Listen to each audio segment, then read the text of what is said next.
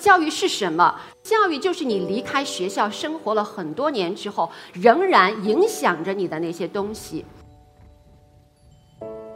知识是冰冷的，教育是温暖的。教育呢，它塑造的不是产品，它塑造的是人。而在教育里呢，作为一个人的知识和练习，对我们来说就是去塑造品格。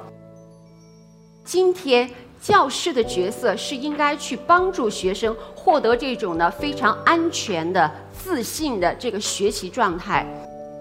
不管是这种跨学科的这个深度学习，还是项目学习，它实质上呢都是要让这个过程更加的个人化、更加的深入，那么更加的让他获得情感的体验和认同，从而他获得的知识和技能能够在未来持续的去影响他。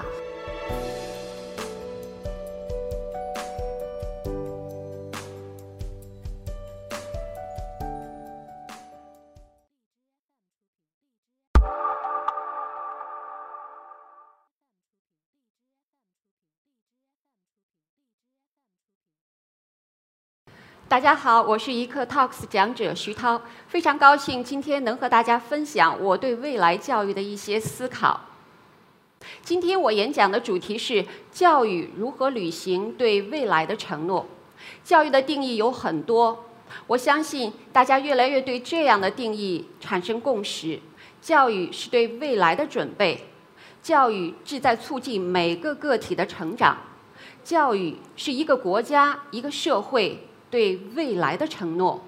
我将从这样两个方面和大家展开讨论。一方面呢，我想讨论一下教育的重塑，那就是我们追求深度的学习；另一方面呢，我也想和大家去分享教育的回归，那就是关于学生的品格塑造，如何凸显人的价值。曾经呢，我们是视学校为知识的圣地。那么，在某些时代呢，或者说刚刚过去的时代，甚至呢，拥有知识是一种特权。但是呢，随着互联网的时代，我们会发现，知识的这个开放、知识的获取已经没有任何特权。特别是互联网，让这个信息更是以几何速度在增长。所有这些知识和信息的开放与适量，直接撼动的就是我们现在的一些教育传统。比如说，这个学校的空间设置。那么这种限制直接挑战的就是孩子们的学习不再取决于他们自己内在的一个学习规律，而是受限于外部的环境。那么另外呢，还有我们的学科设置。我们的学科设置也和现实生活脱节，因为在现实生活中，任何一个问题的解决，常常要求的是就是知识的整合使用和多种技能的使用，没有绝对的单一学科的问题。但我们的教学是大量的与学科双制来产生的。那么，所有这些呢，还加上我们的评估系统的问题。大家知道，我们越来越呼吁啊，就是重要的是思考的技能、创新的技能、合作的技能、沟通的技能。但是，我们的评估系统几乎没有发生过变化，因为我们的评估呢，都是对学生的这个知识做一个总结性的评价。那么，所有这些就是变化，还有这个教育存在的壁垒，都会让我们今天的教育者去追问。我们的教育，我们的学校教会学生学习了吗？那么，如何在一个学校里去追求啊深度的学习，或者为我们的学生提供更多具有深度学习的机会呢？在这儿呢，就是我们做了很多有益的尝试啊。首先呢，大家会知道，就是由于现实世界中呢没有存在这种单一的学科问题，所以呢，我们要进行的是一种学科的这个模糊边界，我们称作是融合课程。比如说，最近大家谈论比较热的这个 STEM，STEAM，就是说呢是啊科学、数学、技术、工程还有艺术这几门学科的融合。那么还有呢，就是我们有一些。传统的课程，比如说你这个地理课程，还有呢和政治课程，那么可以融合成这种全球政治。因为任何一个全球政治问题呢，它都没有办法完全脱离开它的地域限制。还有呢，就是我们所说的这个环境，除了有这个自然因素，也有人为因素。所以呢，它当它整合成一个融合学科的时候呢，它关注的是现实的问题，而这个现实的问题的解决，调动的是多学科和知识和多技能。那么还包括呢，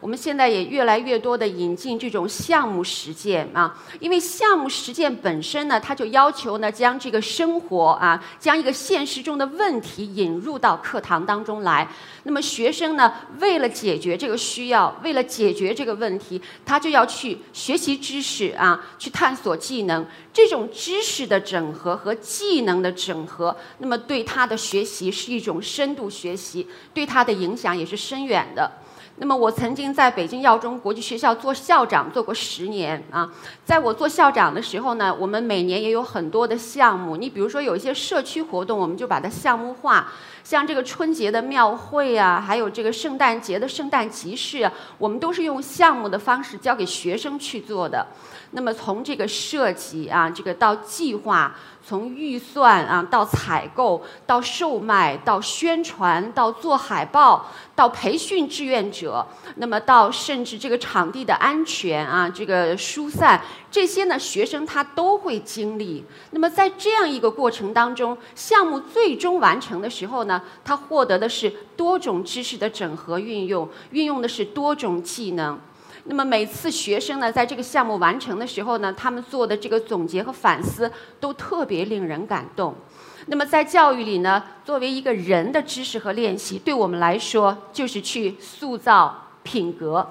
那么我这幅图展示的呢，是来自于 PISA。PISA 呢，就是 Program for International Students Assessment，它是经合组织的，主要是测试十五岁的这个青少年，他呢是否为社会生活做好了这个基础知识啊，还有这个基本技能的准备。那么在二零零九年呢和二零一二年，上海中学生呢都代表中国参加了这个披萨的测试，取得了世界第一的成绩。所以呢，就是现在国内呢也非常关注这个披萨。那么很可惜啊，在最近几年我们持续参加的披萨呢，我们的成绩已经落到了第十名。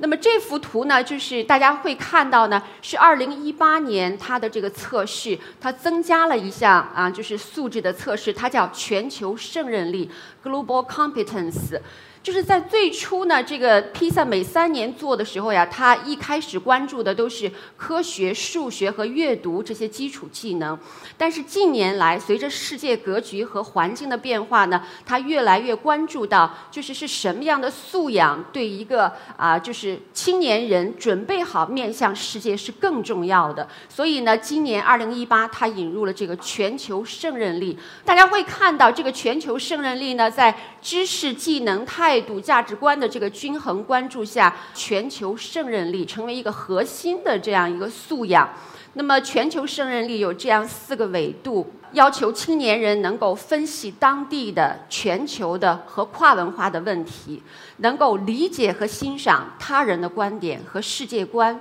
能够与不同文化背景的人进行开放、得体和有效的沟通。那么，能够出于集体的福祉和可持续的发展去采取行动。在最近一次呢，BBC 对这个全球胜任力的评论当中呢，他提到，就是说与我们考察的数学技能和阅读技能不同的是，这是对人的尊严和价值多样化的评估。在我们讨论数字化时代的时候呢，我个人认为首要的品格应该是这个责任感和同理心的培养。当然了，就是不同的国家和不同的文化，有的时候会对这个品格培养有一个排序啊。就是大家也会看到这些比较的报告，因为呢自己的价值核心系统还是不一样的，所以它在这个品格上呢也有不同的排序。但我个人认为，责任感和同理心应该排在最重要的位置，因为呢就是知识是冰冷的。教育是温暖的，那么教育呢？它塑造的不是产品，它塑造的是人，而且这个人呢是一种承诺，确保因为我们培养的这个人，我们的未来世界更加美好。在我们讨论这个品格塑造的时候，我们都会想到啊，就是有这样一个对老师的定义，说我们的老师是园丁。那么老师最需要加强的，他的核心的这个职能是什么呢？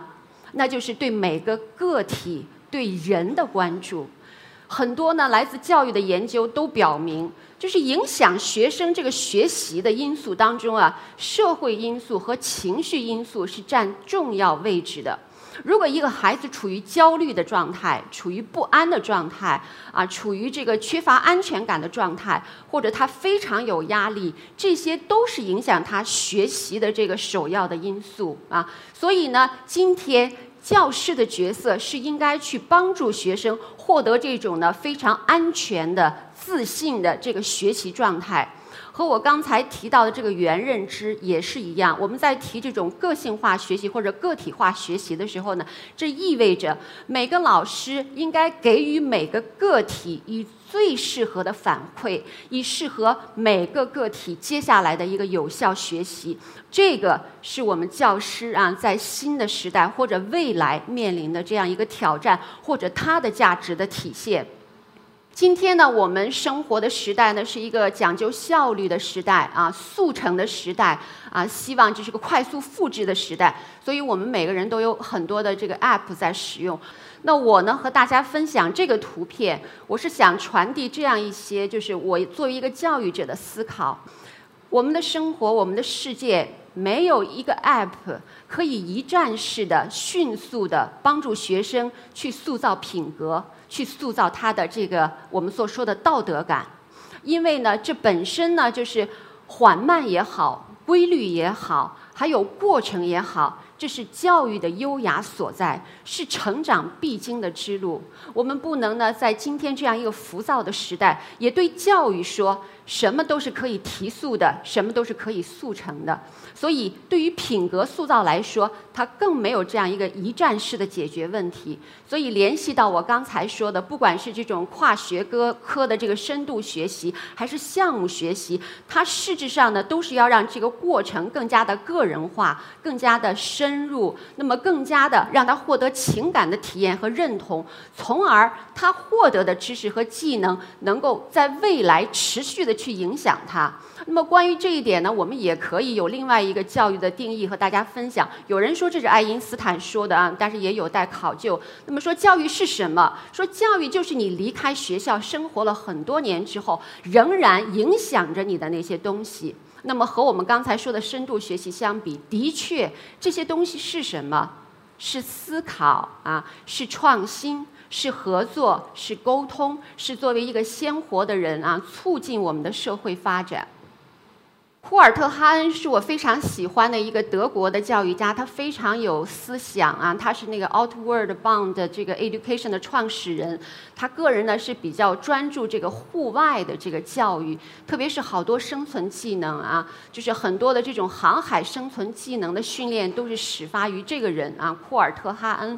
他认为教育的首要职责就是确保这些品质的存在：进取的好奇心、不可战胜的精神、追求坚韧、明智的自我否定。当然，首要的是同情。我希望呢，就是我的学生未来或者现在。他都能够开始或者拥有这样一些品质。作为一个成人或者一个老师，我也希望我仍然在磨练这些品质。因为呢，今天我们在谈论这个未来的时候，就是未来对教育也发出了它的这个挑战和号召，它是需要找到一种教育的新平衡的。今天的国家已经没有办法单独工作，因为全球化、全球的竞争力，成为每一个啊民族和国家的公民，因为他有双重身份，我是本民族、本国家的，我也是全球的一部分，所以呢，核心的竞争力又出现了一个全球竞争力。因为我是在国际教育这个行业里工作了二十多年啊，就是我记得有一次采访的时候，他们会问啊，他说如果你用一个非常就是有一定比喻的啊，有一定画面感的回答来说，你的学生未来是什么样的？当时我记得我回答的问题呢，就是我希望有一天啊，当他们代表各自的国家在一个谈判桌上的时候。他们呢能够知道他的民族、他的国家责任，但是呢也能够代表他的民族和国家责任，与其他的国家讨论的时候做出最明智的决定。这个明智的决定不是伤害他的国家，也不是单纯的全球化，是应该在国家利益和全球化之间找到最佳的解决方案。这个呢，也是我对这个教育的理解，这就是教育的一种新平衡的解读。好，谢谢大家。